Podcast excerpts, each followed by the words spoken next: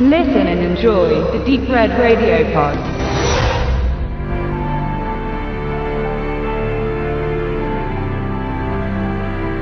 Die Operation Anthropoid steht in Tschechien und der Slowakei für eine der wichtigsten Widerstandsaktionen gegen das Dritte Reich. Das Ziel war ein Attentat und die Tötung von Reinhard Heydrich, dem sogenannten Henker von Prag, der im Auftrag Hitlers als Protektor ab 1938 die politische Leitung über die damalige Tschechoslowakei, genannt Böhmen und Mähren, übernahm. Er wird auch als Architekt des Holocaust bezeichnet, ein höchst prominenter in des Führers Reihen. Nach der Münchner Konferenz am 30. September 1938 wurde von den Regierungschefs Großbritanniens, Italiens und Frankreichs Hitler die Tschechoslowakei zum Geschenk gemacht und diese wurde dann konfliktlos in das Deutsche Reich implementiert. Man berief sich darauf, dass vor allem in den westlichen Teilen des Landes vermehrt deutschsprachige Menschen in den Sudetengebieten leben würden. Diese Entscheidung wurde ohne das Beisein von Vertretern der tschechoslowakischen Regierung getroffen. Mit harter Hand regiert Heydrich und erstickt jede Form des Widerstandes mit ihm unterstellten SS-Truppen im Keim. Doch im Untergrund brodelt es. Und mit Hilfe von außen wurden mehrere Aktionen geplant, um den unfreundlichen Besatzern Steine in den Weg zu legen. Ausgerechnet von britischen Boden aus, einige Regierungsvertreter waren von Prag nach London geflohen, um dort in einer Exilregierung weiter zu fungieren, schicktief menschenähnlich. Eine Anspielung und Parodie auf die reichsdeutsche ideologische Idee der Herrenmenschen, die auch durch Heydrich verkörpert wurde.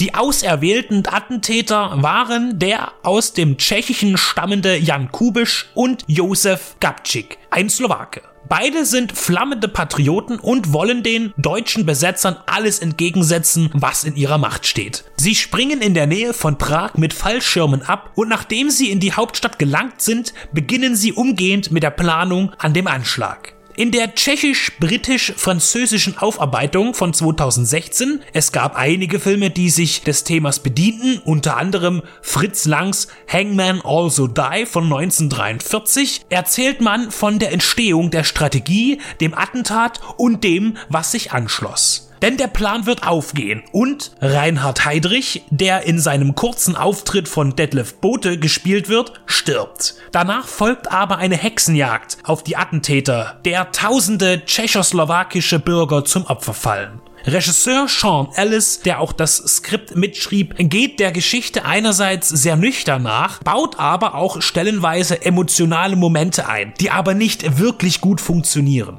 Das Thema ist generell wichtig und dessen Verbreitung. Nur muss die filmische Form dann auch stimmig sein. Man kann nicht sagen, dass die Story schwer ins Rollen kommt, es geht nämlich umgehend los, aber man wird nicht so richtig warm. Was vermutlich auch daran liegt, dass die beiden Volkshelden von einem Briten und einem Iren gespielt werden, wie eigentlich alle Tschechoslowaken in Operation Anthropoid. Killian Murphy und James Doran, der jüngst in Fifty Shades of Grey auffiel, sind Gabčík und Kubisch. Das, was am Anfang an Bindungspunkten zu den Figuren fehlt, wird am Ende durch ein eher unerwartetes Element vergessen gemacht. In der letzten Bastion, in der sich die untergetauchten Widerständler verschanzen, einer Kirche, kommt es zu einem Gefecht, das in einer Materialschlacht ausartet und einen Unterhaltungs-Actionfilm alt aussehen lässt. Sechs Stunden soll der letzte Kampf gedauert haben, aus dem alle Beteiligten der Operation Anthropoid als Volkshelden hervorgehen werden.